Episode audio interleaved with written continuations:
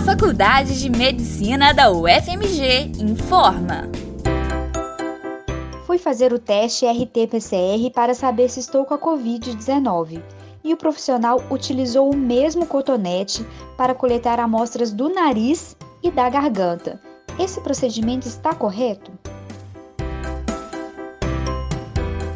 Quando é, o paciente vai fazer o exame de PCR, tem que ser coletada inicialmente uma amostra que a gente fala que é do trato respiratório superior.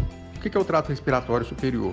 Secreção né, nasal, né, que a gente fala de nasofaringe, ou secreção da garganta, que a gente fala de orofaringe. Quando começou a Covid, era muito comum se colher o suave, né, que é o cotonete, né, se introduziu esse suave tanto no nariz que é o que a gente chama de nasofaringe, né? Então esse suave é introduzido até na parte posterior do nariz, a porção do nariz que está quase próxima à garganta, e esse mesmo suave que ele é introduzido nas narinas, tanto na direita quanto na esquerda, ele também era introduzido na garganta, na orofaringe. Então o objetivo disso era para a gente aumentar a chance de você ter um resultado positivo. Só que depois a gente viu que coletar apenas o suave do nariz, da nasofaringe, é suficiente, que não há necessidade mais de fazer essa coleta combinada, né? tanto do nariz quanto da garganta. Então isso foi muito utilizado no início e hoje a gente não utiliza mais. Mas existem ainda alguns médicos né, que podem, a princípio, solicitar né, essa coleta combinada.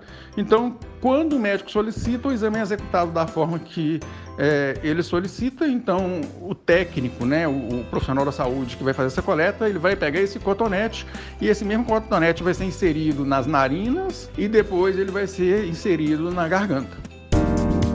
As informações são do professor do Departamento de Propedêutica da Faculdade de Medicina da UFMG, Fabiano de Almeida Brito, e foram gravadas em setembro de 2020 com produção do Centro de Comunicação Social da Faculdade de Medicina da UFMG.